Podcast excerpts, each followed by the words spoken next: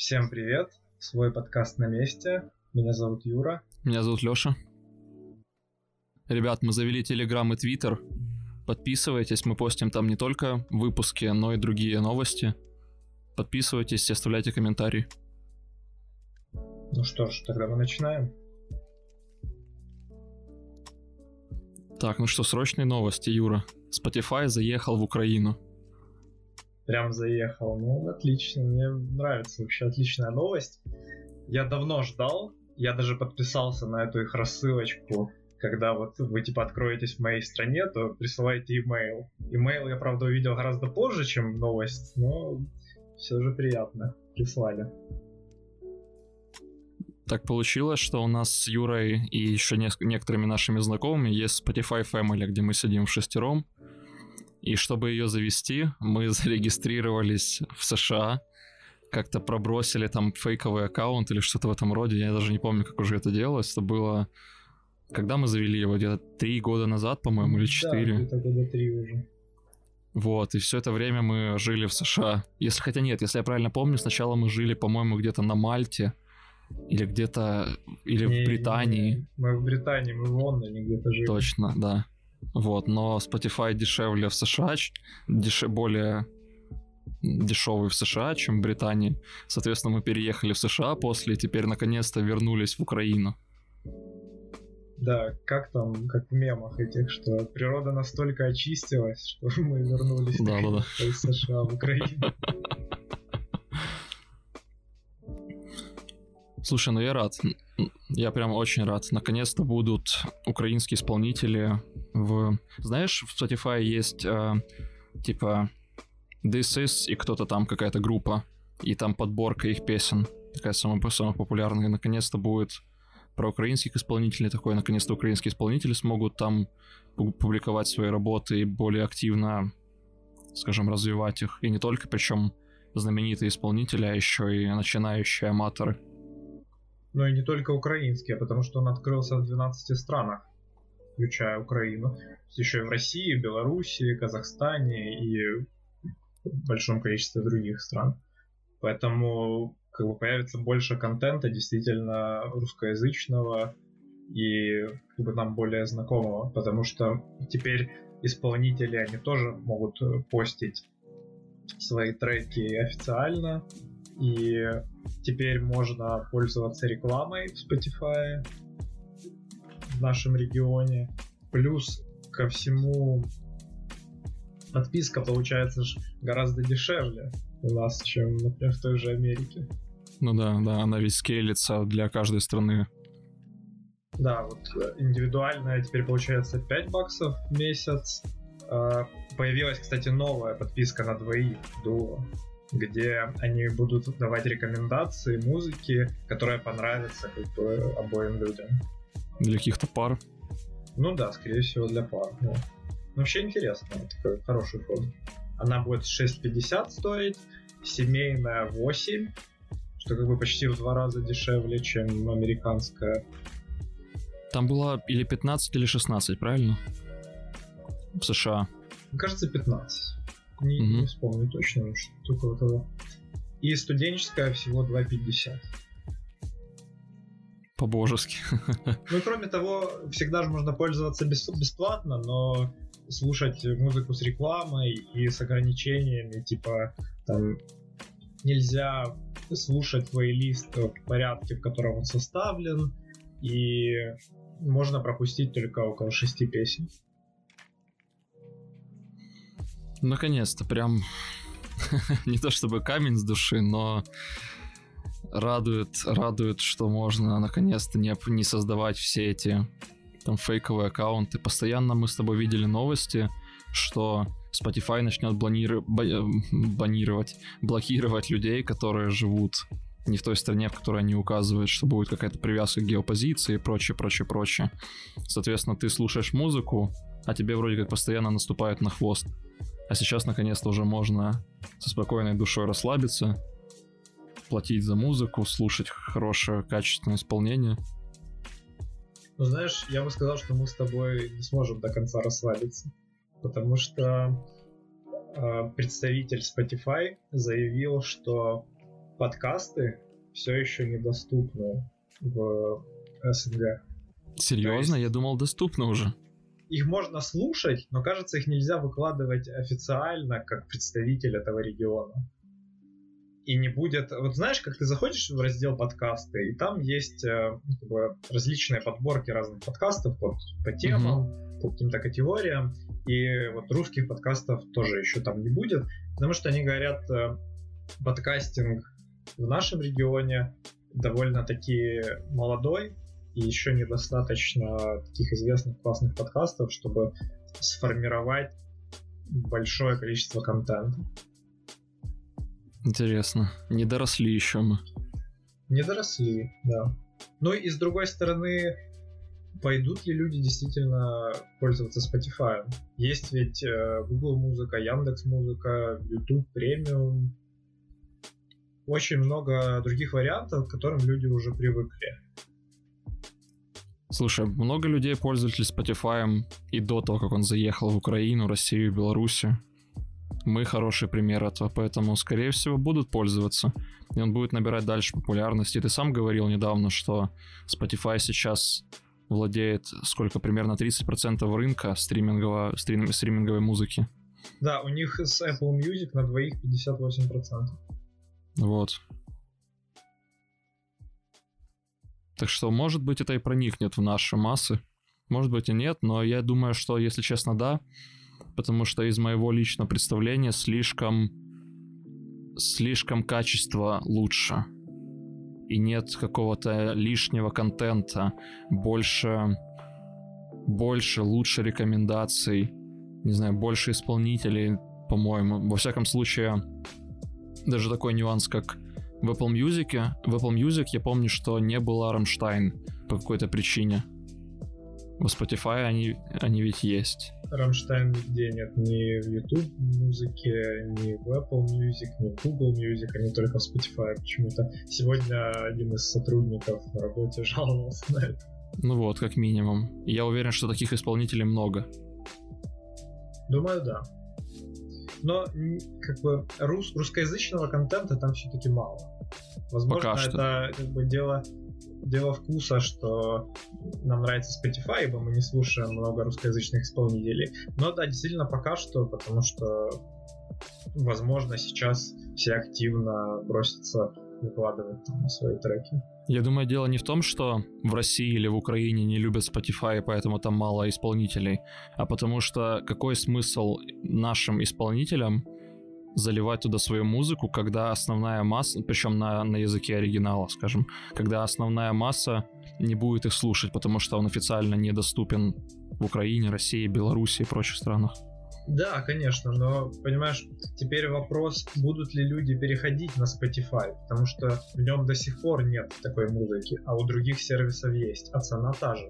Яндекс Музыка предлагает, например, те же деньги за подписки, что и Spotify. А музыка там есть как бы и русскоязычная, и англоязычная. То есть... Будем посмотреть. Будем посмотреть, да. Думаю, что пока можно перейти уже к тому, что можно наблюдать в небе. Да, по поводу того, что можно увидеть в небе. Я вот несколько дней уже выхожу вечерами на улицу, чтобы увидеть комету, которая пролетает недалеко от Земли, называется Neowise. Ее открыли не так давно, 27 марта. И вот как раз в июле жители северного полушария могут ее наблюдать на закате солнца. Если выйти на улицу сразу после заката, то вы можете увидеть ее невысоко над горизонтом. Причем невооруженным взглядом, но, насколько мне известно, чуть лучше видно это с помощью бинокля, с помощью телескопа или даже бинокля. Ну и в идеале, конечно, выехать куда-то за город потому что из-за вот, свечения больших городов мы, часто не видим ни, ни звезд, ни комет, ничего. Но ты хотя бы за городом живешь. Я вообще не надеюсь рассмотреть. К тому же сейчас очень облачно. Ну да. Но ты можешь попробовать выйти на крышу дома. Скатиться с крыши. Да ладно. Слушай, она достаточно большая, на самом деле, по крайней мере, по моим представлениям, я не знаю, насколько большие кометы в, целом. Это в диаметре около 5 километров. Это большая, маленькая, ты не знаешь? Думаю, что не очень большая. Но у не... она довольно редкая тем, что у нее период обращения около 7 тысяч лет. Ну да, это тебе не комета Галея, которая там, сука, 70 лет, если я правильно помню. 70... Ну, 70-80 лет, если я правильно помню. Кажется, да. Будет она в следующий раз в 2060-2061 году. Ну, в общем, не так скоро. Скорее всего, мы доживем до этого момента. Ну да, хотелось бы увидеть. Я вот до сих пор ни одной кометы не видел еще. Ну, у тебя есть шанс рассмотреть эту. Конечно. Но я зашел на сайт, где отслеживают различные вот космические объекты, и зашел в раздел кометы. И я думал, она там одна такая. Но их там, кроме этой, еще штук 10. Только они все на, на разном расстоянии от Земли, и, насколько я понимаю, их просто не видно, поэтому о них и не говорят. Угу. Но оказывается, в Солнечной системе достаточно много комет пролетает, просто мы, мы их не видим и не знаем. Сейчас астрономы и астрономы как-то слегка грубо звучит. Астрофизики, они, наверное, просто не отходят от своих телескопов, постоянно смотрят, наблюдают. Думаю, да. Говорят, что у нее очень, очень красивый хвост у нее, и что их более того два. Один состоит из пыли, а второй это вот газ. Но я, честно, слишком не специалист, чтобы понять, как это конкретно работает. Но, насколько я понимаю, из-за того, что есть определенное солнечное излучение или... В общем, из-за того, что есть солнечное излучение и солнце, соответственно, появляются эти два хвоста. Второй, вернее, который из газа. Ну да, ведь оболочка кометы нагревается, и газ выходит из, из-под поверхности кометы. Поэтому мы видим как бы этот шлейф газа, который за ней остается. Вообще наблюдать ее можно будет до конца месяца, и с каждым днем она будет все выше и выше над горизонтом. То есть в конце месяца будет большой шанс ее увидеть, потому что она будет над деревьями, домами. И к тому же она будет иметь самую большую яркость, потому что она будет ближе всего к Земле. При этом ближе всего к Земле, если я правильно помню, это 100 миллионов километров или что-то в этом роде. Да, да, 103 миллиона километров.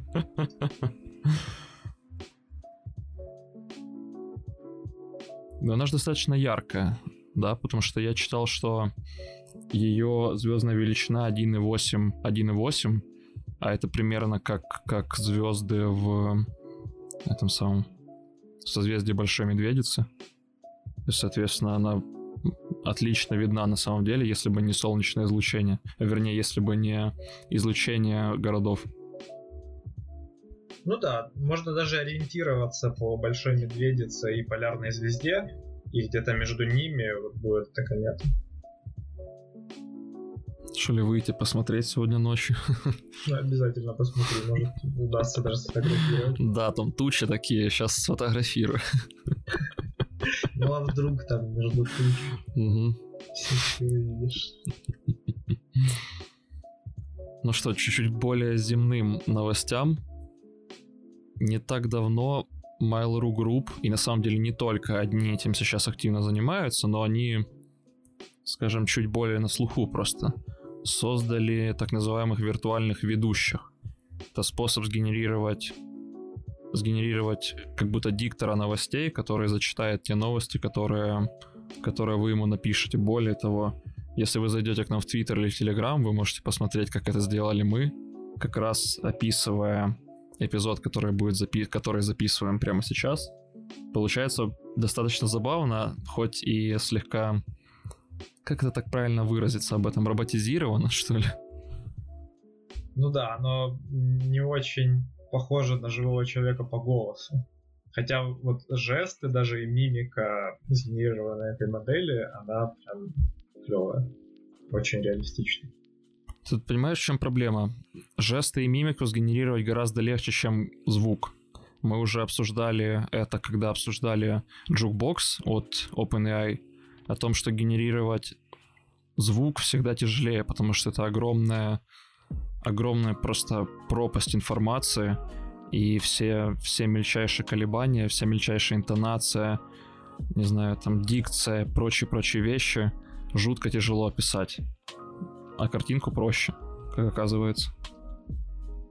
Да, знаешь, многим это напомнило...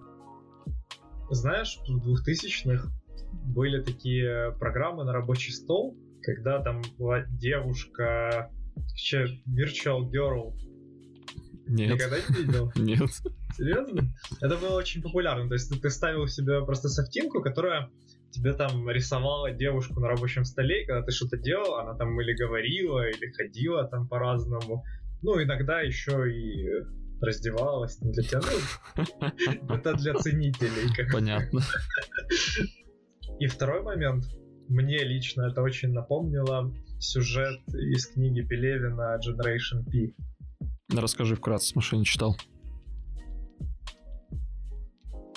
Вкратце, главный герой романа — это копирайтер, и он придумывает всякие безумные там рекламные ролики, плакаты, и этим завоевывает прям большую популярность.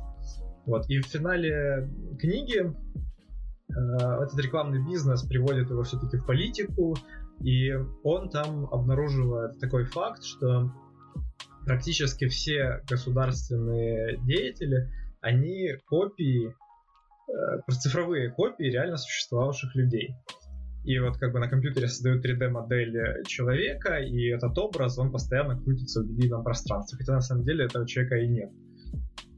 И вот такой там в книге появляется персонаж Николай Смирнов, который полностью создан на компьютере, его выбирают президентом. И при этом после выхода книги Пелевин даже сам себя объявляет ненастоящим. А, вот отсюда это пошло, да? Да, да. И вот до сих пор идут вот эти разговоры, примерно там перед выходом его каждой новой книги, что это все не Пелевин, а глустрайтеры, которые за него написали книгу, а Пелевина и нет вообще. Отсюда, оказывается, что отсюда это пошло, потому что я не знал происхождения этой шутки, я знал, что она есть, что Пелевина на самом деле не существует, потому что найти его фотографию в интернете трудно, потому что он нигде не появляется на публике и прочее, прочее, прочее. Теперь понятно. Ну вот. А это как бы самая популярная его книга, поэтому я акцентировал да. еще внимание на этом. Кстати, про гоустрайтеров мы общались в выпуске с нашим гостем, если я правильно помню, это эпизод номер 4. Тоже очень интересно послушать обязательно. Тут другой нюанс в чем? Что не только Mail.ru Group и не только Mail.ru Group создали подобный сервис.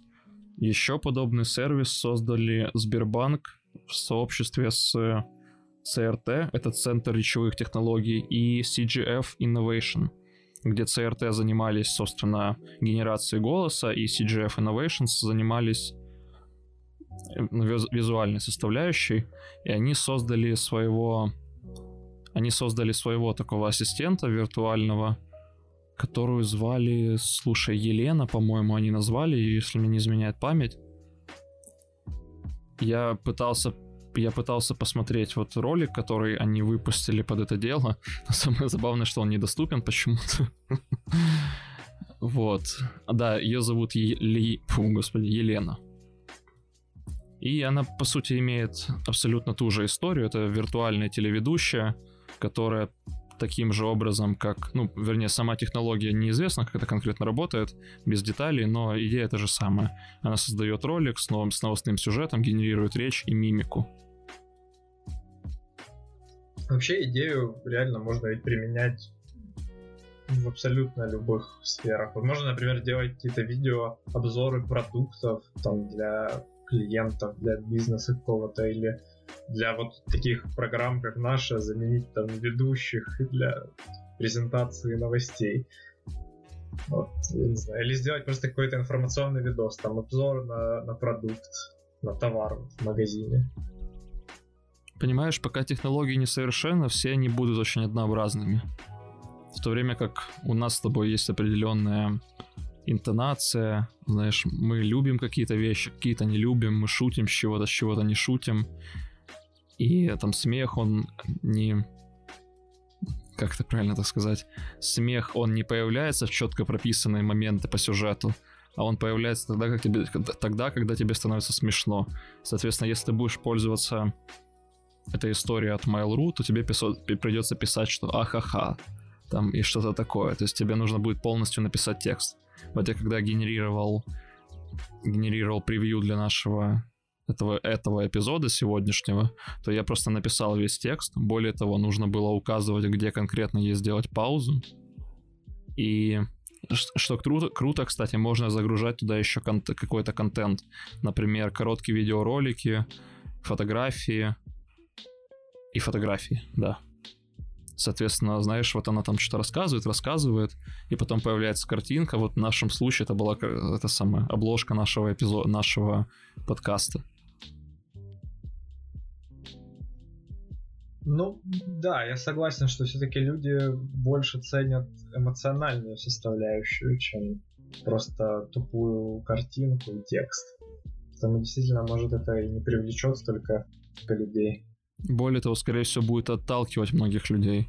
Мы на прошлом, в прошлый раз с тобой обсуждали, что обсуждали дебаты между человеком и машиной, и предположили, что, возможно, причина, по которой выиграл человек, это то, что у некоторых, людях, у некоторых людей есть отторжение определенное. Ну да, ты прав, абсолютно прав. Это, кстати, не единственная компания, которые попытались такое сделать. Еще есть некий британский холдинг WPP, который вместо того, чтобы готовить обучающие ролики для своих для своих сотрудников и там раз, различных отделов, они создали 25-минутных роликов, которые стоили им 100 тысяч долларов с помощью вот технологии, а, ну, аналогичной технологии. По сути, все, все это это то же самое, что используется в дипфейках. Потому что, ну, по факту это такая генерация лица, либо замена лица, то есть очень смежные вещи. В конкретном случае с этим холдингом в статье в основном опираются действительно на дипфейки, и компания, которая делала для них, для этого холдинга продукт, называется Синтезия. Собственно, они в первую очередь занимаются дипфейками, и они даже предлагают некоторый набор этик, которые, как они считают, понадобится, когда мы будем активнее и активнее использовать дипфейки. Например, то, что... Что ж такого сказать? Например, что нужно указывать в контенте, что это нереально сгенерировать, что это не настоящий человек. Если мы используем за модель какого- какого-то реально существующего человека, то нужно договориться с этим человеком предварительно. Соответственно, они, например, платят деньги тем моделям, которых используют.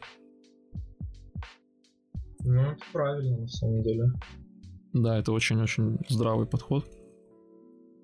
Мы как-то вот идем все больше к тому, что контент генерируется автоматически. Видишь, какие-то постоянно генерируемые новости, генерируемые видео, эти дипфейки, генерируемая музыка.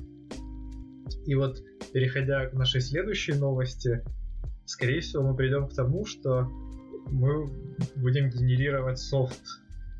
Каждый день, когда выпускают какой-то новый продукт, все чаще слышно вот такой buzzword, как no-code. То есть софт, который сделан без э, кодирования или low-code, где очень мало кодирования. Mm-hmm. То есть всякие конструкторы сайтов, конструкторы программ, там вот такой различный софт, где тебе не нужно самому писать код, а ты просто складываешь все из готовых кусочков. И вот, конечно, в идеальном мире хотелось бы, чтобы все эти программы были супер круто интегрированы э, с автоматизированными процессами, и, и все было такое красивое на фронте. Но в реальности мы получаем то, что постоянно мы как программисты сидим там, пыхтим над баклогом, постоянно там какие-то баги фиксим, поддерживаем внутренние тулы и реально не успеваем делать ничего нового. И вот Enterprise в среднем, он э, поддерживает около 1200 приложений за время своей жизни. То есть вот реально огромная компания, она 1200 приложений может легко поддерживать у себя да, в течение жизненного цикла. И поэтому все, все стараются стремиться к вот этому упрощению и удешевлению, и поэтому пришел вот такой тренд. Что ты думаешь по этому поводу? Я вот для начала уточню. Имеется в виду, что мы предоставляем какой-то продукт, решение, конструктор, который позволяет тебе, натыкав на кнопочки, создать себе любой сайт. Правильно? Не ну или сайт, сайт, не обязательно, Вообще да. сервис даже. А что касается, например, какой-то бизнес-логики, как это должно быть устроено? Ну, ты можешь сделать какой-то workflow.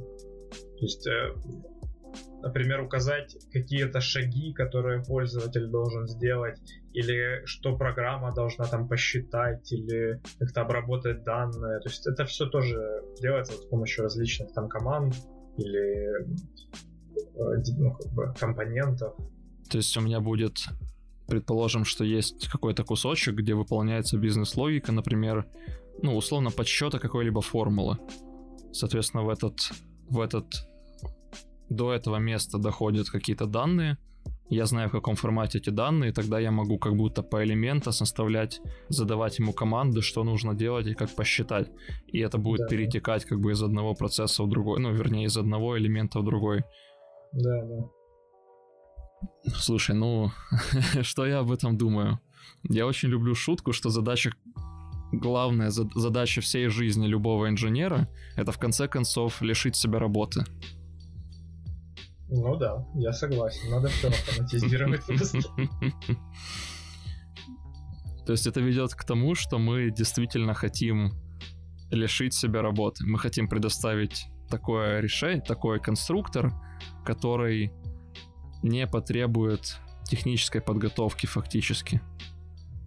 Но ты веришь в то, что это возможно? Конечно. Серьезно? Я думаю, что да. Я, я очень скептически к этому отношусь. Понимаешь, вот мне это напоминает вот сайты ЮКОС, которые мы когда-то уже упоминали. Вот там тоже были подобные какие-то замашки на конструктор, что-то из готовых каких-то элементов склепать себе сайт. Вот. И да, есть действительно отличные сервисы, там типа Bubble, или вот Google разработал не так давно AppMaker или Power Apps от Microsoft. То есть там действительно можно сделать крутые вещи. Но все равно это далеко от идеала. Все равно тебе придется где-то писать код. И это хорошо, если тебе нужно сделать минимальный функционал или минимальный продукт, чтобы его показать, э, например, во время там продажи, не при продаже. И, и тогда вот, например, какой-нибудь э, sales или какой-то продукт owner, он может не прибегать к помощи программистов, а просто быстренько накидать себе какой-то там э, сайтик или же э, сервис и показать это. А потом как бы переписать это все конкретно, нормально, да, с применением существующих известных технологий. Смотри, я думаю, в чем тут сложный нюанс. Может быть, не сложный, но в чем нюанс? В том, что когда тебе не нужно прописывать, назовем это так, физикой, то тебе использование такого сервиса действительно подходит полностью. Чуть, ну, чуть, чуть больше, чем полностью, если честно. Потому что если мы прописываем только какую-то бизнес-логику, а при- само приложение, либо решение, либо сайт, ну что угодно, что у вас там есть, оно не является... У него нет, скажем так, ну вот предположим, почему так нельзя было бы написать игру, скорее всего? Потому что в игре нужно создать какую-то среду, да, нужно прописать физику взаимодействия объектов, нужно прописать, не знаю, там какую-то другую физику перемещения объектов и многие-многие другие вещи, которые в моем личном представлении, скорее всего, прописать так будет очень сложно, используя то, о чем ты говоришь. Но уже на этом этапе я верю, что можно легко создать такой конструктор, для составления люб- почти любых приложений, например, мобильных. Потому что все из них так или иначе применяют очень простую бизнес-логику в себе. Имеют простую бизнес-логику в себе. Ну да, но ведь так очень сложно создать что-то качественно новое. Ведь у тебя есть ограниченное количество вот этих блоков, из которых ты можешь составить приложение. И зависит, и все зависит только от той компании, которая поддерживает этот сервис, сколько этих блоков, блоков у тебя будет. Главное, чтобы эти блоки были достаточно атомарными, потому что твои ифы, форы, вайлы и прочее, это тоже всего лишь очень атомарные блоки. Ну, видишь, чем, чем атомарнее мы будем делать, тем ближе это будет к языку программирования или, или чему-то на это похожему. Тогда зачем такая платформа? То есть они должны, наоборот, быть настолько вот, в такой степени атомарными, чтобы не технический специалист мог сделать сайт свободно. Или, ну, там, или приложение, неважно. Ну, придется искать здесь трейдов. Ну да, но я к тому, что вряд ли за этим прямо будущее. То есть, скорее всего, очень сложный софт, как ты говоришь, будут все еще писать программисты, и мы не лишимся работы. Но действительно, вот э, там продающие лендинги можно теперь делать на таких вот платформах. Можно сделать это даже проще на самом деле. Не так давно вышла GPT-3, которую мы обсуждали уже несколько раз. И парень, ну как парень, он достаточно известный разработчик, там руководитель нескольких компаний, неважно, в общем. Он выложил у себя в Твиттере небольшой сайтик, скажем так, где он генерирует HTML, где он генерирует веб-страничку. Он взял GPT-3, показал ей всего лишь два примера, два сэмпла, не просто ну, десяток, а два. Он написал ей, что он хочет получить, а в ответ вернее, он генерирует не HTML, там, ну не подумать, он генерирует там JSX. И он написал, значит, то, что он хочет текстом, и дал ему от, в качестве ответа вот этот JSX код. Представил два таких результата, и это сработало великолепно. Можно сгенерировать сайтик. И там есть примеры великолепные, опять-таки у него в Твиттере. И он открыл уже доступ, или, или он пообещал, что завтра откроет. Мы вот записываем 15 числа. Он пообещал, что откроет завтра, на следующий день, то есть 16 -го. И один из его примеров, наверное, самый комплексный, где он генерирует эту самую главную страничку Гугла. Он прямо пишет вот так вот. Сгенерируй надпись в сгенерируй Google лого, под ним две кнопки. Одна из них будет там, ну, искать, вторая будет мне повезет. Раз оно, а, вернее, еще там будет этот самый строка поиска. Раз оно сгенерировало, он потом пишет, добавь паддинг между кнопками. Раз оно добавило паддинг. Просто великолепно, я не знаю, но это гениально. Да, вообще идея отличная. И знаешь, вот такие простые странички можно генерировать, просто написав то, что ты хочешь получить. При этом я видел у него там в комментариях, спросили, а можно ли генерировать вот чистый HTML?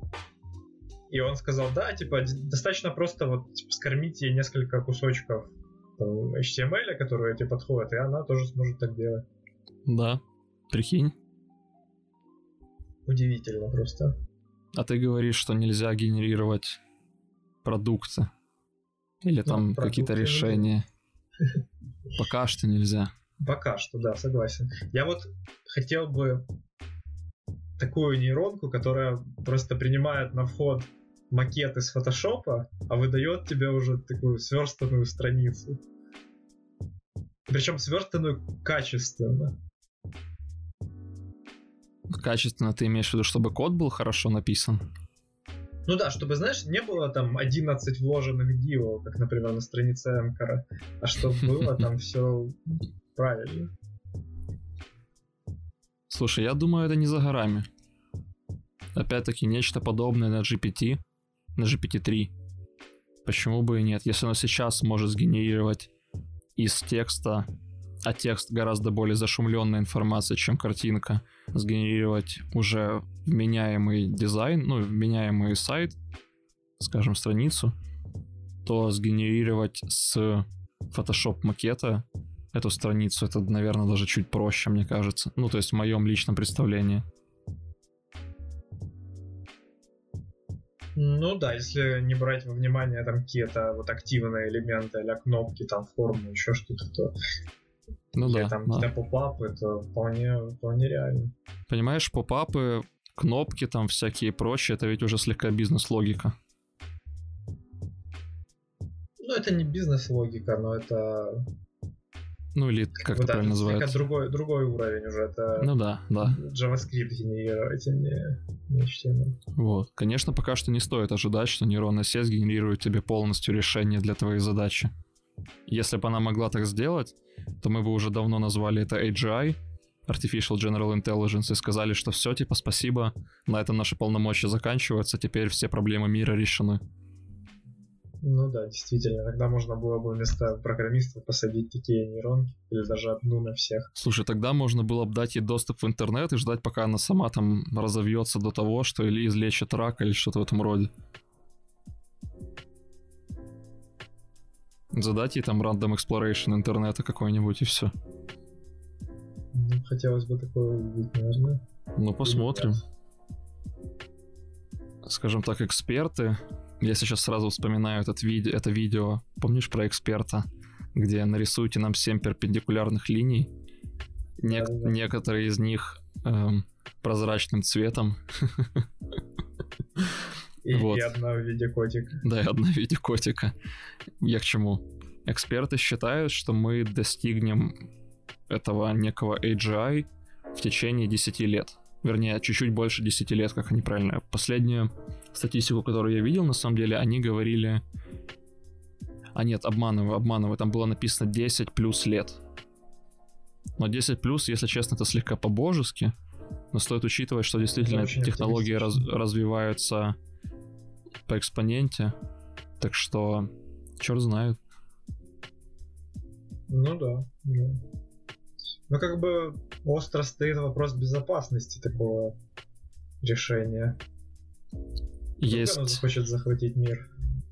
Есть цитата из трактата протофизика, протохимика 16 или 15 века, где он говорит, что мы, алхимики, работаем над созданием философского камня, самого важного достижения человечества.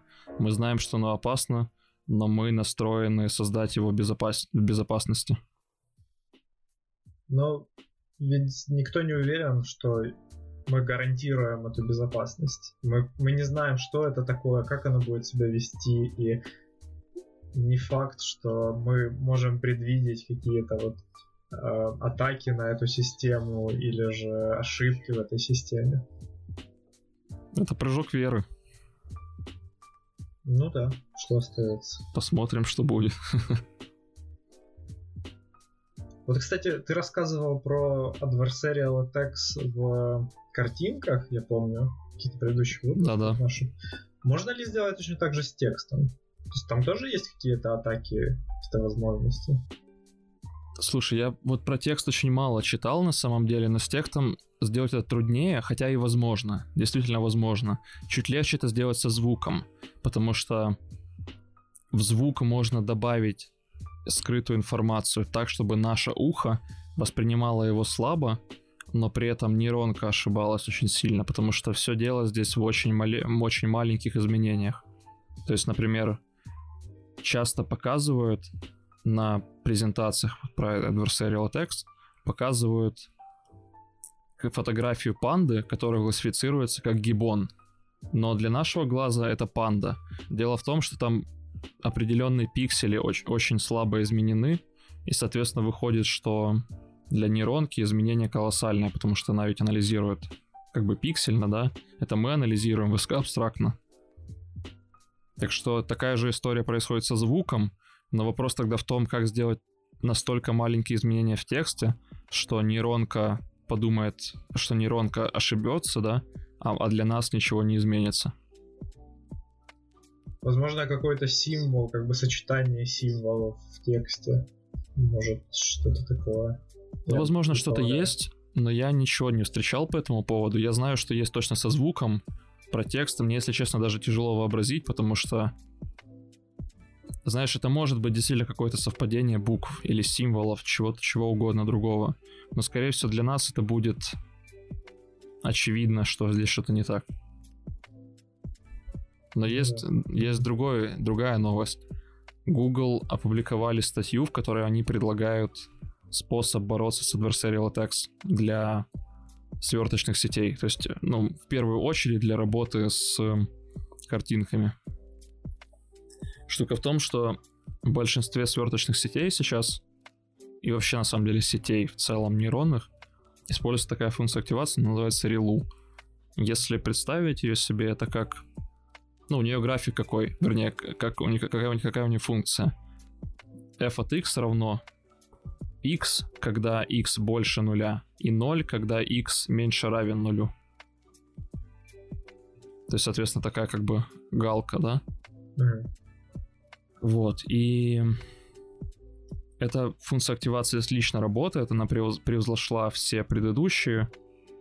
Ну, их на самом деле большое количество, не хочется вдаваться в подробности, почему она лучше работает, но если коротко, во-первых, градиент считать гораздо проще с ней, потому что, типа, он единица, если x, и 0, если 0. Да, а для такой функции активации, как сигмоида, например, нужно считать достаточно сложный градиент. Э, ну, производную, вернее. Вот. И штука в чем? На что давит Google? Что из-за того, что у Рилу при подсчете производной функция становится не гладкой, а гладкая функция это функция без разрывов. Да, это не значит, функция не значит, что про функцию не говорят, что она гладкая, когда вернее, не говорят, что функция не гладкая, когда она там просто угол или что-то в этом роде. Это все еще гладкая функция. Функция не гладкая, когда у нее разрывов нет. Соответственно, когда мы берем производную релу, там ведь получается разрыв, потому что выходит две таких полоски, да?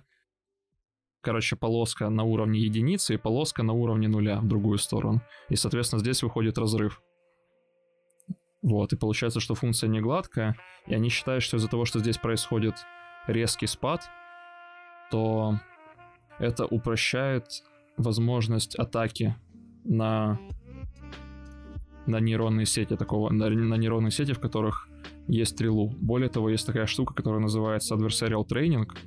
То есть, предположим, у нас есть какая-то нейронная сеть, мы обучили ее решать нашу задачу, а потом проводим adversarial training, где мы показываем ей примеры с атаками и все еще пытаемся их правильно классифицировать, то есть пытаемся научить ее распознавать, научить ее не обращать внимания на вот эти adversarial атаки. И история в чем? все предыдущие решения до этого, это решение, кстати, забыл сказать, как оно называется, называется э, Smooth Adversarial Training, SAT. И выходит, что во время этого adversarial training получается, что мы должны заплатить точностью работы нейронки, чтобы она стала более устойчивой к, к атакам. А этот их подход позволяет сделать это бесплатно, типа. И такая история вообще очень забавно называется. Называется, ну, то, что нам нужно заплатить за это. Она называется No Free Lunch in Adversarial Robustness. Короче, хочешь кататься, люби саночки возить, но вот ребята придумали, как сделать так, чтобы можно было саночки не возить. То есть получается, как, как у людей, мы учимся противостоять различным атакам, различным нападениям. У нас и на, на этом опыте мы уже не, не попадаемся на какие-то новые воздействия, да? Ну, глобальная мысль действительно в этом. Знаешь, чтобы научиться побеждать драконов, нужно встретить хотя бы одного дракона. Глобальная мысль действительно похожая. Они что делают в своем подходе? Они вот эту производную разрывчатую, да, не гладкую, заменяют гладкой. И выходит, что градиенты обновляются более плавно, и это позволяет им как раз-таки добиться этого бесплатного бесплатного ланча в Adversarial Robustness. То есть идея в том, что туда все еще работает релу, хотя они после приводили примеры, когда в ту сторону, забыл упомянуть, да, они предлагают заменить релу только при э, типа бэкпассе. Да, на форвард оставить трилу. Но в дальнейшем они приводят еще и приводят еще и результаты их исследования, когда они заменили и forward pass. Они использовали другую функцию. Опять-таки, это гладкая функция, это ну просто другая функция, у которой другая производная, по-моему, они назвали ее то ли Swiss, то ли как-то так. Ну, одним словом, различные функции можно использовать. Просто что нужно найти такую функцию, которая бы была все еще имела все еще плюсы релу, но при этом была избавлена от минусов, связанных с adversarial attacks. То есть, получается, такой подход можно использовать и ну, в различных проектах, в различных вариантах этих нейронок, только нужно подобрать специфическую функцию, да? Глобально это можно использовать абсолютно везде, и это должно помочь действительно. Тут просто история в том, что сейчас так сложилось, Релу чаще всего используют действительно со сверточными сетями, потому что вот они в комбинации отлично работают. Есть великолепное математическое доказательство, почему, я не хочу и не буду его приводить, но в целом на практике действительно оказалось, что Релу отлично работает со, со сверточными сетями, и так как легче всего работать с в контексте adversarial attacks легче всего работать как раз-таки с изображениями, то, соответственно, исследование происходит примерно в этом же направлении.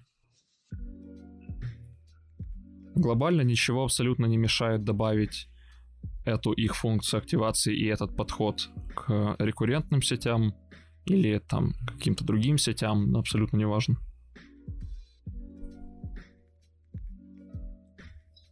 Окей, ну давай, наверное, перейдем к следующей нашей новости. Мы как раз говорили о том, что как, как бы нейронкам не нанести вред людям, и тут вот подходящая новость о том, как, как не надо использовать машинное обучение.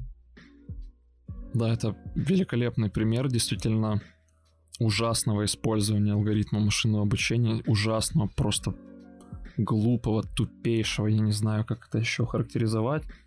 Вот, Юра, твое отношение к ситуации. Статистическая модель дает оценку тебе оценку в школе, ну или в университете, или даже, предположим, на работе, основываясь на твоих оценках до этого, до того, как мы внедрили эту модель, основываясь на предполагаемой оценке, которую ты получишь в конце какого-то экзамена твоим руководителем или преподавателем, неважно, это так как, так как это было использовано в школах, то там про преподавателя говорили и на каких-то других данных. Каких других данных, черт знает, не указывается. Но, типа, как они говорят, на всех данных, которые мы сможем. Твое, твое мнение, если бы к тебе применили такой подход? Не, ну, я, конечно, против. Это неправильно и не, абсолютно нелогично, почему такое применять. Э, вот эти оценки, например, за, за семестр, там, за год, они не всегда могут отражать те знания, которые я получил. Может, мне было просто там лень отвечать, или я такой человек, который там не, не очень часто отвечаю, но хорошо учусь, типа, и, и знаю там материал. А вот методы оценивания в школе неправильные. И оценивать вот с помощью одной модели всех подряд, там тем более в различных странах. Да, да, в различных странах. Мне кажется, неправильно. Хотя есть моменты довольно-таки спорные. Э, и они скорее не о том, не, не о той модели, которую хотят использовать для оценки, а о том, как это все преподносит автор статьи. Потому что он говорит, что это все супер плохо, приводит какие-то аргументы почему, и при этом основывается на каких-то своих моделях какие он там у себя сделал, что-то там проверил и говорит, вот это неправильно, это работает не так. Но он на самом деле не знает, какая модель у этих ребят, которые будут ставить оценки. И при этом он буквально же в конце статьи говорит, что я не знаю, как сделать это лучше, но мы не должны применять вот эту модель, потому что я математик, я типа знаю. Ну да, я помню это, конечно же. И я с ним согласен, что не стоит это использовать. Не стоит спешить со своими решениями. Что лучше? Использовать сейчас подход, который уже устоялся и который по крайней мере, хоть сколько-то не предвзят, или подход, про который трубят абсолютно все новости, и есть куча исследований, что он, ну, знаешь, biased, что у него есть предвзятость. Более того, учитывая, что этот... В общем, вообще где это произошло для начала? Есть такая международная организация, которая называется Международный бакалавриат. Она некоммерческая, и это частный образовательный фонд. Собственно, они расположены где-то в Женеве, если я правильно помню. Одним словом, в их как бы сообществе находятся разные школы, там разные заведения, и мысль в том, что школьники могут получить у них очень ценный диплом, который после поможет им поступить в университет и другие-другие вещи, да, и в их конгломерат, скажем, входит, входит что-то около 160 тысяч школьников. Причем больше 160 тысяч школьников старшей школы. Довольно-таки много. Вот, и я к чему вел изначально. Финальные, они решили, что вместо того, чтобы проводить финальный экзамен, который у них всегда был, они этот финальный экзамен оценят этой статистической моделью, ну, то бишь алгоритм машинного обучения. И так выходит, что этот финальный экзамен, который у них называется Living Examinations, он может весить в некоторых университетах Европы и Азии около 90% от всей оценки. То есть, если вдруг так получилось, что эта статистическая модель дала тебе плохой результат, то по факту она перечеркнула все твое образование и жизнь. Ну да, получается так. Хотя они заявляют, что она дает результаты вот, с точностью до 90%. Вопрос в том, как они оценивали это. Проверили, провели ли они сравнение действительно того, как человек написал экзамен и что дала при этом моделька. Потому что я не нашел такой информации. Ну да, я тоже не знаю, и скорее всего автор статьи тоже не знает, как она работает э, достоверно потому что он основывался в основном на каких-то своих моделях. И с другой стороны, ведь другая э, другой подход, когда оценивает учитель или оценивает с помощью экзамена, какую точность он дает. Действительно ли он может оценить э, твои знания правильно? Ведь есть вот такой же там teacher's bias, когда учитель просто предвзято относится там к тебе, потому что у тебя другой цвет кожи, или потому что ты ему просто не нравишься, и он тебе занижает оценку или завышает. Это, это тоже очень сильно влияет. Если это и письменный как... тест, как, например, по математике или физике, отношение учителя никоим родом вообще не, не здесь не сыграет, потому что есть заранее известные ответы, и есть твои ответы, и тебе нужно просто, ну, учителю нужно просто сравнить их. Да, но в этом случае насколько адекватен этот тест? Слушай, вопрос оценки знаний вообще сложная концепция, потому вот. что мы можем плюс-минус справедливо оценивать знания в рамках одного предмета и в рамках того, что мы изучали со своими студентами, правильно? То есть, если мы прошли какую-то заранее оговоренную программу, в конце провели тест, то мы можем сказать, как хорошо студент знает ту программу, которую мы изучили. Насколько эти знания полезны ему в жизни, вопрос глубоко философский, и ответа на него, я думаю, что ни у кого нет. Не, ну конечно, не поспоришь. Но я согласен с тем, что эту модель нельзя применять вот прям э, не проверив или не, не протестировал, сравнив с какими-то реальными результатами тестов. Все-таки нужно пробовать, посмотреть, что будет, сделать какие-то выводы, анализ, возможно, провести какое-то исследование, как избежать вот этого байса в, в оценивании нейрон. Возможно, это когда-то мы сможем применить, но явно не сейчас. Причем мы, я, я хотел бы сейчас озвучить просто какие есть нюансы всего этого, которые озвучит и автор статьи, которые, они, в принципе, плюс-минус очевидны для всех. Соответственно, если вы вдруг на этом, на этом, на работе этой модели получили плохую оценку, то вся ваша дальнейшая карьера и образование может быть под сильной угрозой. Это первый такой кейс. То есть, знаете, мы веряем машине очень сложную, очень сложное решение, которое при том еще под капотом основываем на исторических данных, у которых может быть определенный байс, потому что студенты из школ, э, и, господи, студенты из, из школ, где в целом были занижены ожидания, да, и, соответственно, занижен результат, они получат здесь определенный, как бы, disadvantage. Будут бросать кубик с disadvantage, поэтому... А, а, соответственно, напротив, студенты, которые произошли из, со школ, где было ну, больше вот как бы overachievers, да, так называемые, то, соответственно, они получат оценку выше, просто потому что они находились в такой школе. Уже здесь происходит определенный дисбаланс. Еще другой вопрос того, что эту нашу модель нужно очень сильно проверять и основывать на... Ну, вообще, по-хорошему, подгонять ее под каждую школу, да, потому что распределение оценок, оно не всегда может быть нормальным. Нормальным не в плане, что оно адекватное, а в плане нормальное распределение гауссовское.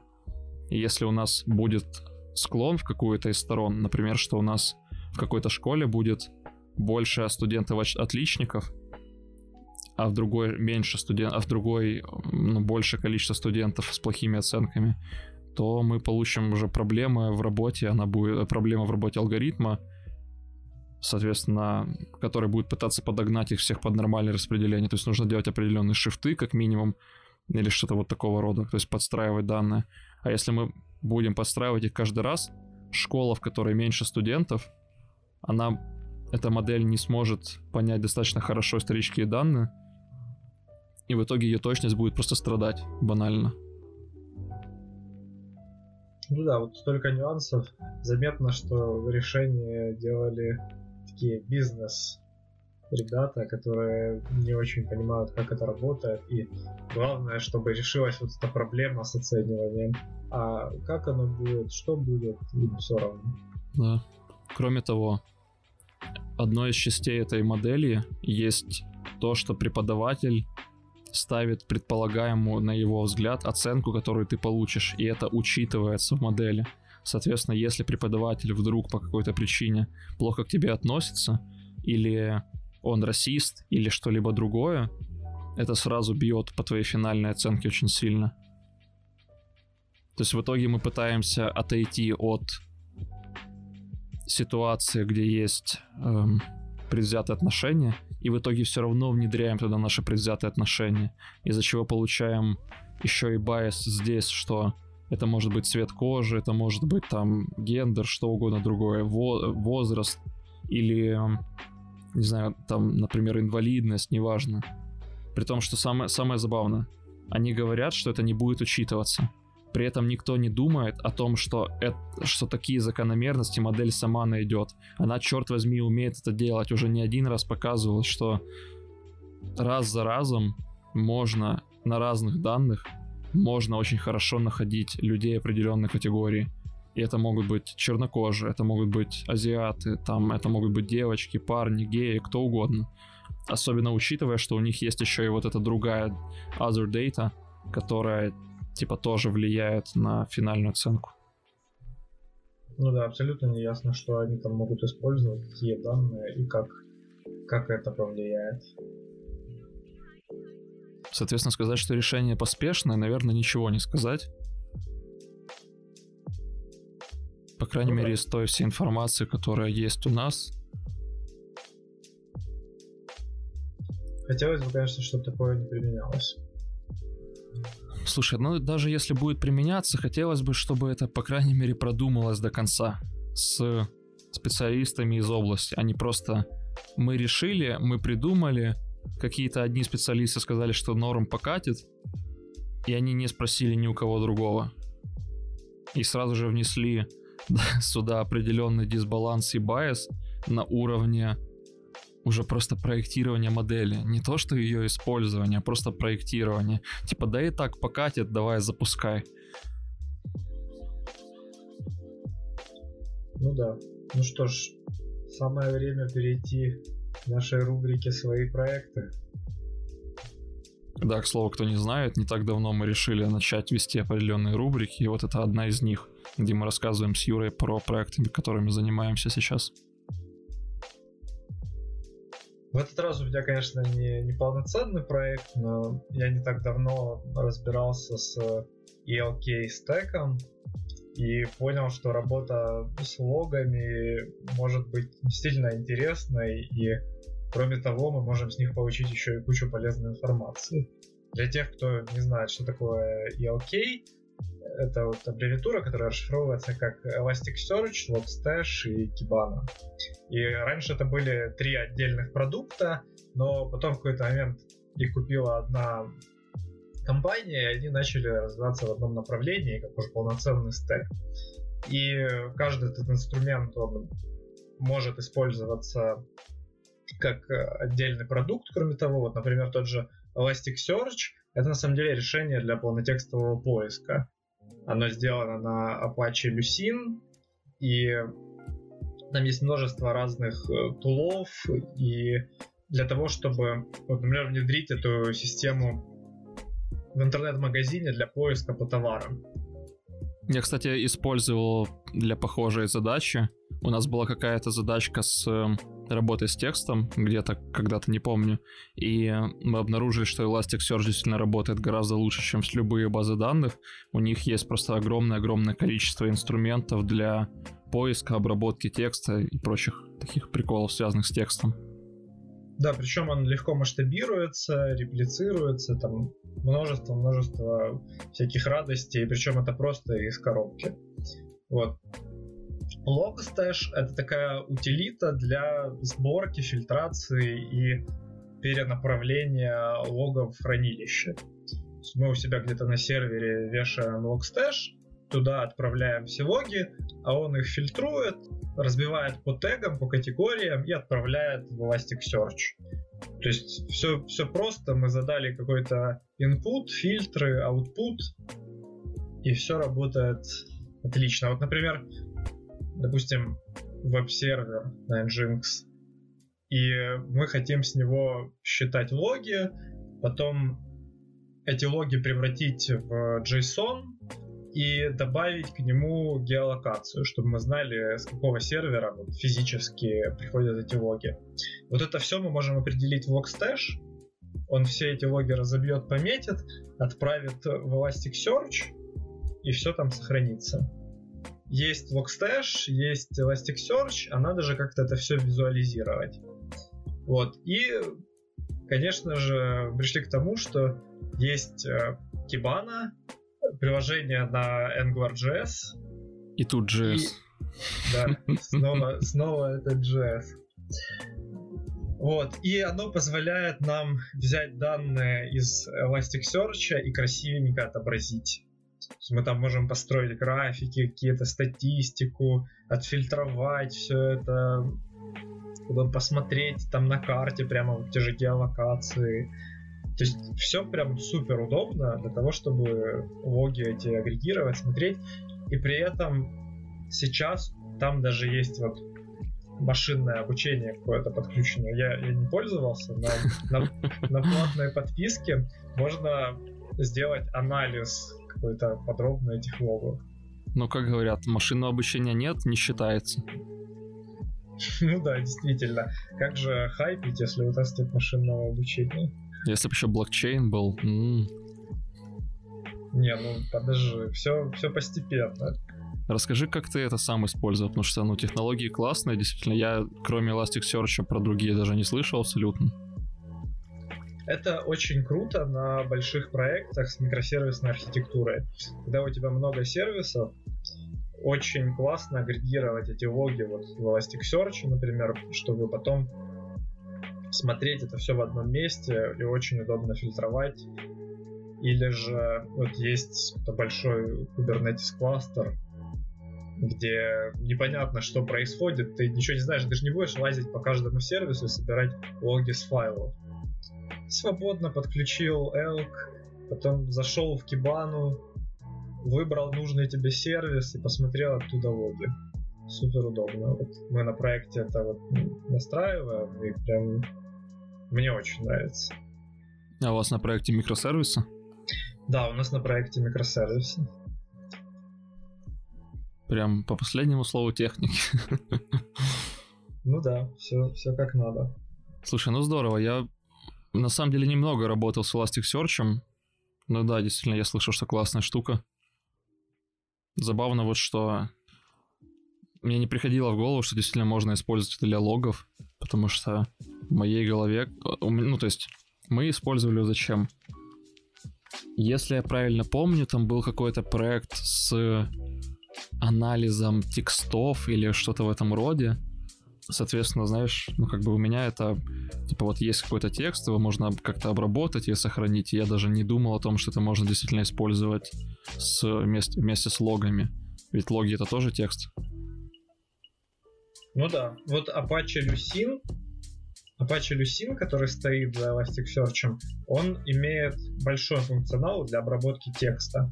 Я даже когда-то его использовал для анализа предложений в тексте, и там можно поставить множество плагинов, которые тебе в этом помогут. То есть они превратят слова в нужную форму или разобьют, например, предложения на слова, там пунктуацию проверят, соберут статистику при этом.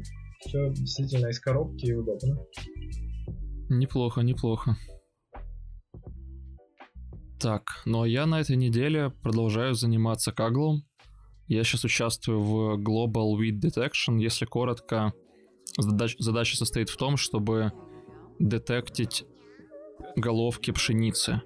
То есть есть какая-то аграрная компания или какой-то аграрный, аграрный кон, конгломерат, которому очень важно очень важно собирать аналитику по своим по своим полям, да, чтобы понимать, насколько урожайный год, какие там, может быть, как-то погода, не погода повредила, ну, плоды, не знаю, поростки, неважно. В общем, задача состоит, задача Object, object Detection. Нужно маленьким баудинг-боксом, квадратиком выделить, где находятся эти поростки, на фото... где находятся эти головки пшениц на фотографии. Банально найти координаты. Вот, раньше я использовал Faster CNN, о чем говорил в прошлый раз, но стал переписывать сейчас на YOLO V5, который вышел не так давно буквально, который показывает великолепные результаты. При этом он еще и обучается очень быстро и работает быстро. Вот, я взял самую большую архитектуру из них, потому что скорость мне сейчас не так важна. То есть у меня есть, ну, Kaggle это это этот самый kernel competition, то есть там код нужно запускать только у них, у себя нельзя, что позволяет людям, как я, например, у которых нет огромных кластеров, вычислительных кластеров, знаешь, соревноваться с людьми, у которых они есть.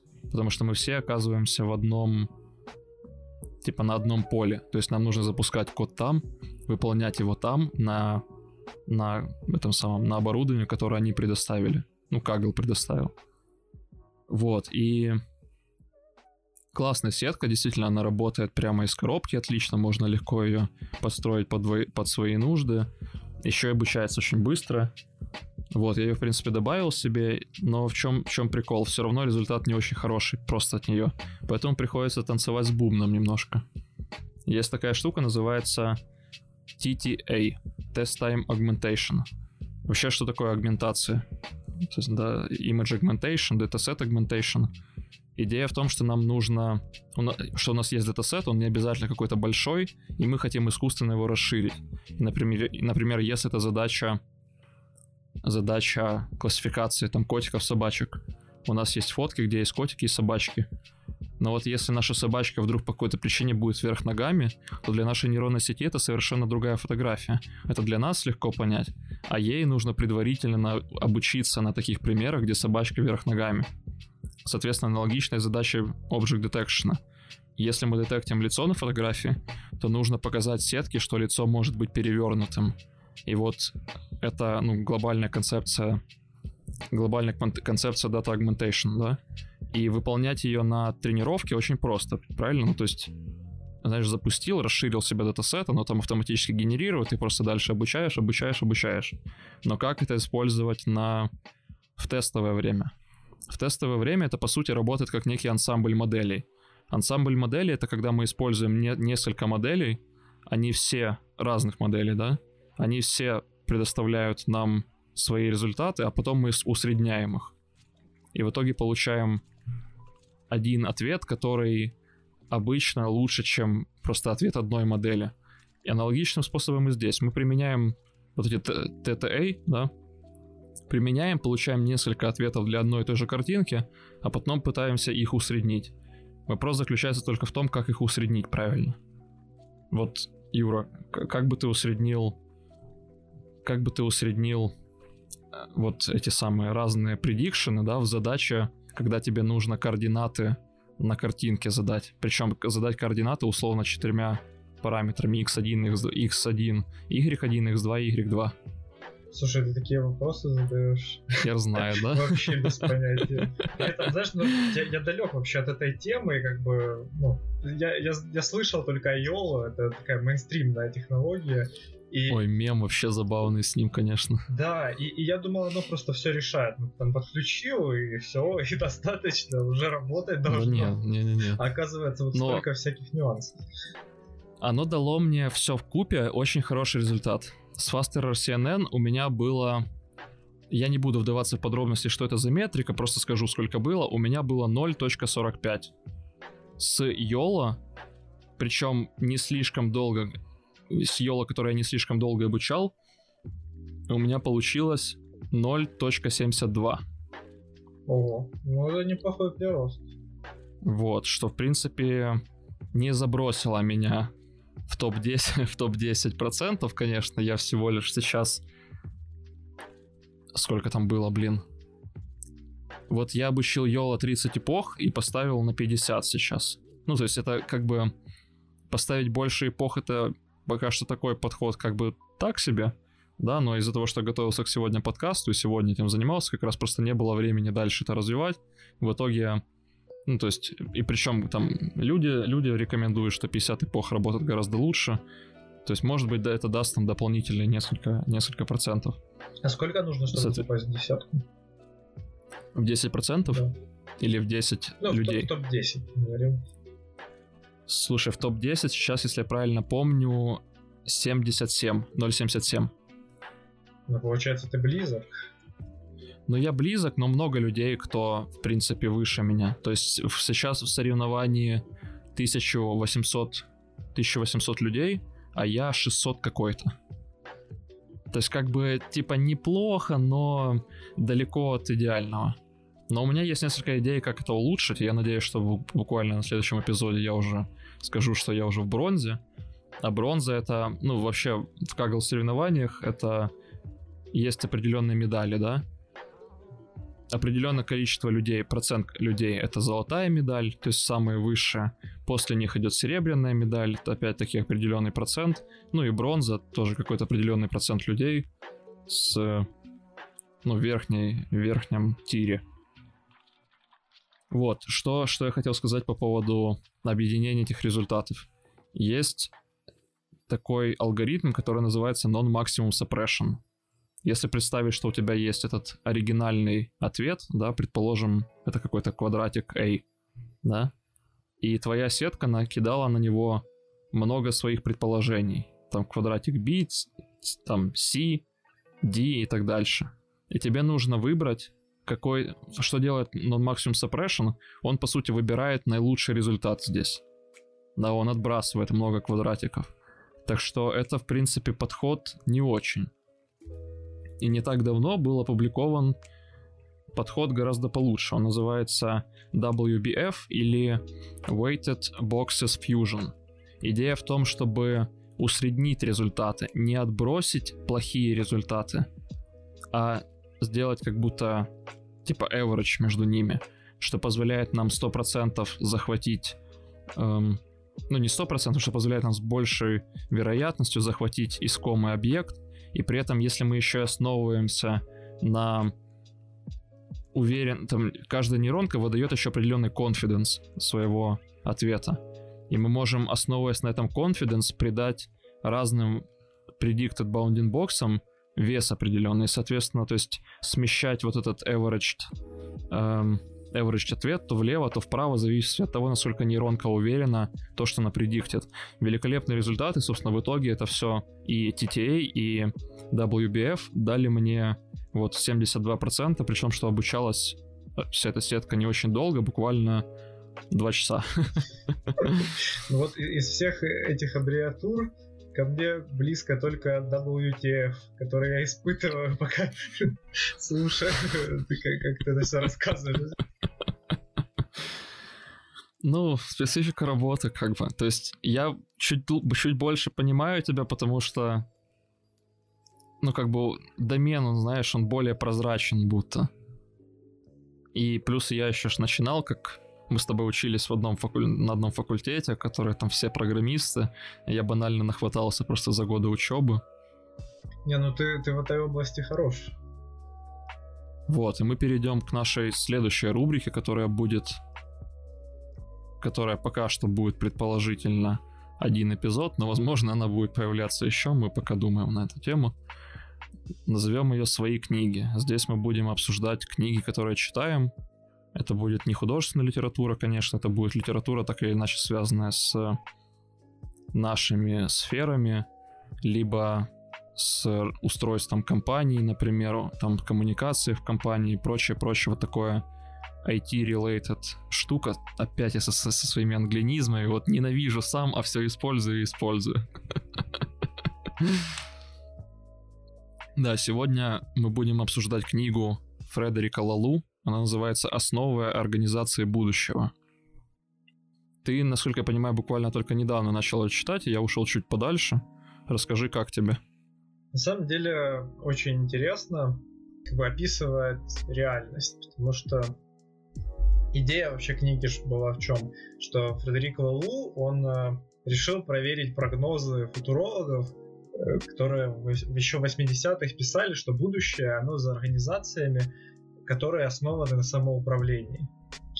И вот он как э, такой практик, он начал исследовать различные организации, и к своему удивлению он действительно нашел организации, которые э, работают на самоуправлении. И вот эти результаты он описал в этой книге.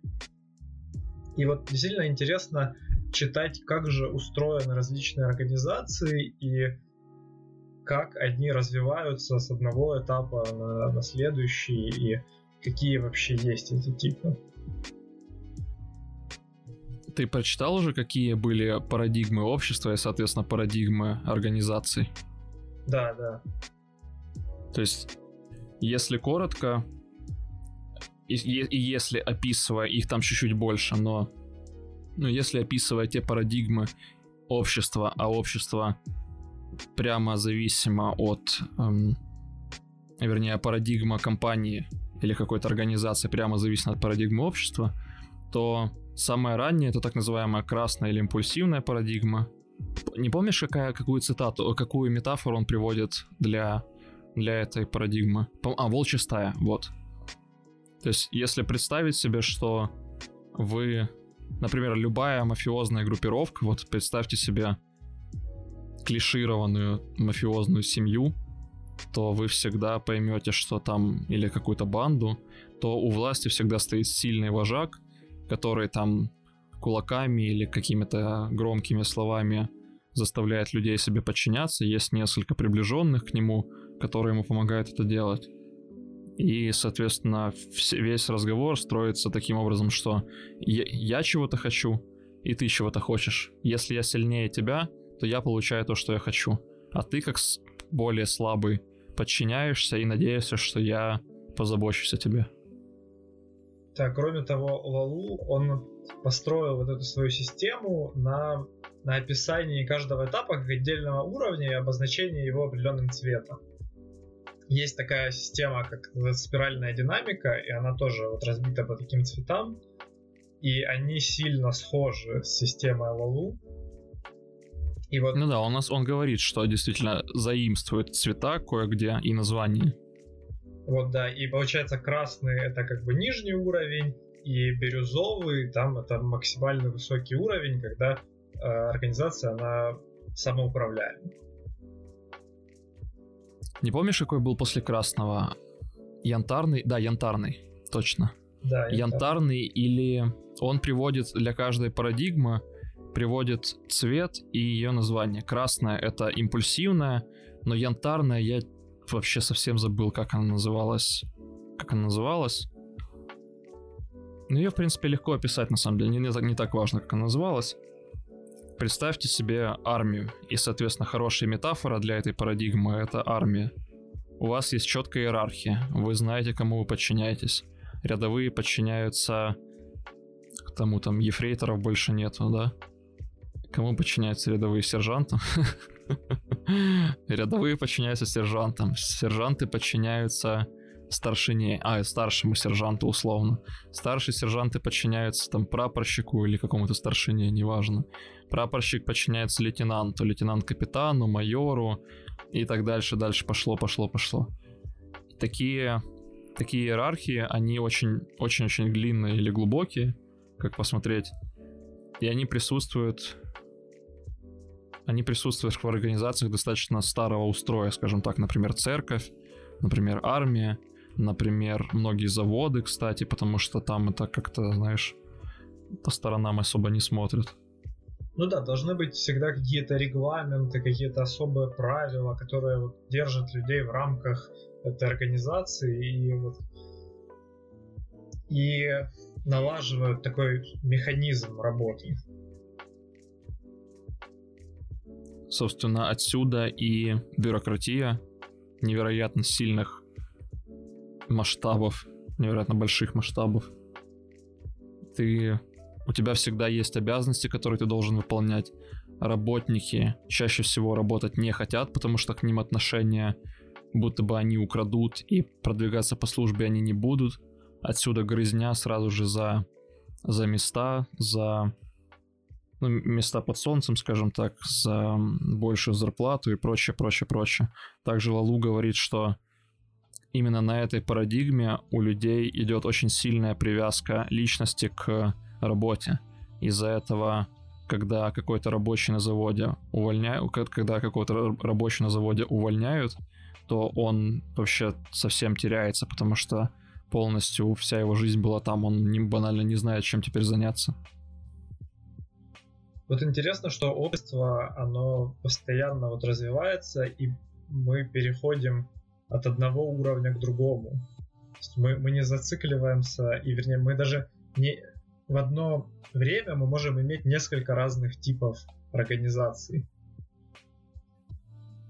То есть мы можем иметь как и, и красные организации, так и оранжевые, там, бирюзовые.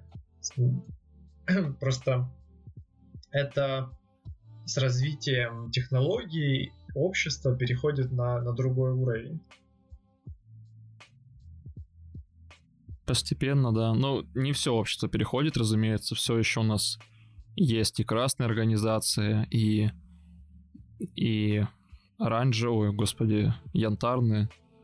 То есть, действительно, ты прав. Да еще и многие организации, они очень... Он, они смешаны, смешанного типа, скажем так. Потому что в янтарной организации может быть какой-то прапорщик, который будет такого красного сложения, скажем так, импульсивного или там сержант такой же, который будет тебя просто бить ногами и руками, потому что ты вот такой вот, а он такой. А какие, кстати, вот самые распространенные организации какого типа? В бизнесе ты имеешь в виду, да? Не, ну... Ну или, или по жизни, так сказать. Вот следующая как раз-таки категория, следующая парадигма, она и является самой распространенной. Она называется оранжевая или конкурентная организация и парадигма. Идея в том, что это как машина, да, в машине мы оставляем только то, что работает, все остальное отбрасываем. И отсюда появляется величайшая конкуренция между людьми, отсюда появляется конкуренция между организациями, между там обществами, скажем так. Соответственно, мы оставляем только вещи, которые наверняка-наверняка приносят нам прибыль, либо определенный успех. И, как ты можешь догадаться, в бизнесе действительно больше, больше всего таких организаций, потому что побеждает тот, кто лучше других приспосабливается. И если я вдруг заметил, что или там предположил, например, да, что по какой-то причине, не знаю, акции Apple упадут. И я такой взял и закупился акциями, вернее, акции, акции Apple поднимутся. И я такой раз взял, закупился акциями Apple, и потом как бы разбогател, предположительно. То есть вот здесь появляется вся эта возня вот как раз-таки за, за место под солнцем с гораздо большей Получается, силой, чем раньше. Они не настроены на развитие там, общества, на развитие э, какой-то сферы, они скорее сконцентрированы на, на развитии бизнеса и самих себя. Но выходит, что да, они в первую очередь хотят зарабатывать денег. Ну, конкуренция, то есть руби бабло, все такое. И метафора, которую приводит Лалу для этой организации, это как раз таки именно машина, которую я упоминал. Потому что, еще раз, машина оставляет в себе только то, что наверняка работает. Вашему BMW не нужен... Вернее, если бы в вашем BMW, BMW был дополнительный руль, который не использовался, то производители BMW рано или поздно убрали бы его, потому что он не используется. Ну да, очевидно. Но вот насколько я замечаю, а, нынешние организации, они все-таки стремятся к более высоким уровням развития. Уровнем морали да, ты имеешь в виду, морали. да? Действительно, есть уже зарождающиеся активно, особенно стартапы, например, это так называемые зеленые организации. У них более высокая цель, не просто заработать, а и сделать что-то хорошее, да. Но я предлагаю в подробностях обсудить это уже, например, в следующий эпизод, потому что тем еще очень много, и, и обсудить еще хочется очень да, много. Согласен. В следующий раз обсудим это более подробно. Я еще раз напоминаю всем, что мы завели Twitter и Telegram. Мы постим там не только наши эпизоды, но и другие новости очень интересные, как, например, наш, нашу демку использования диктора от Mail.ru. Заходите, подписывайтесь и следите за всеми-всеми нашими обновлениями. Да, спасибо, что слушали. Пока. Пока, всем спасибо.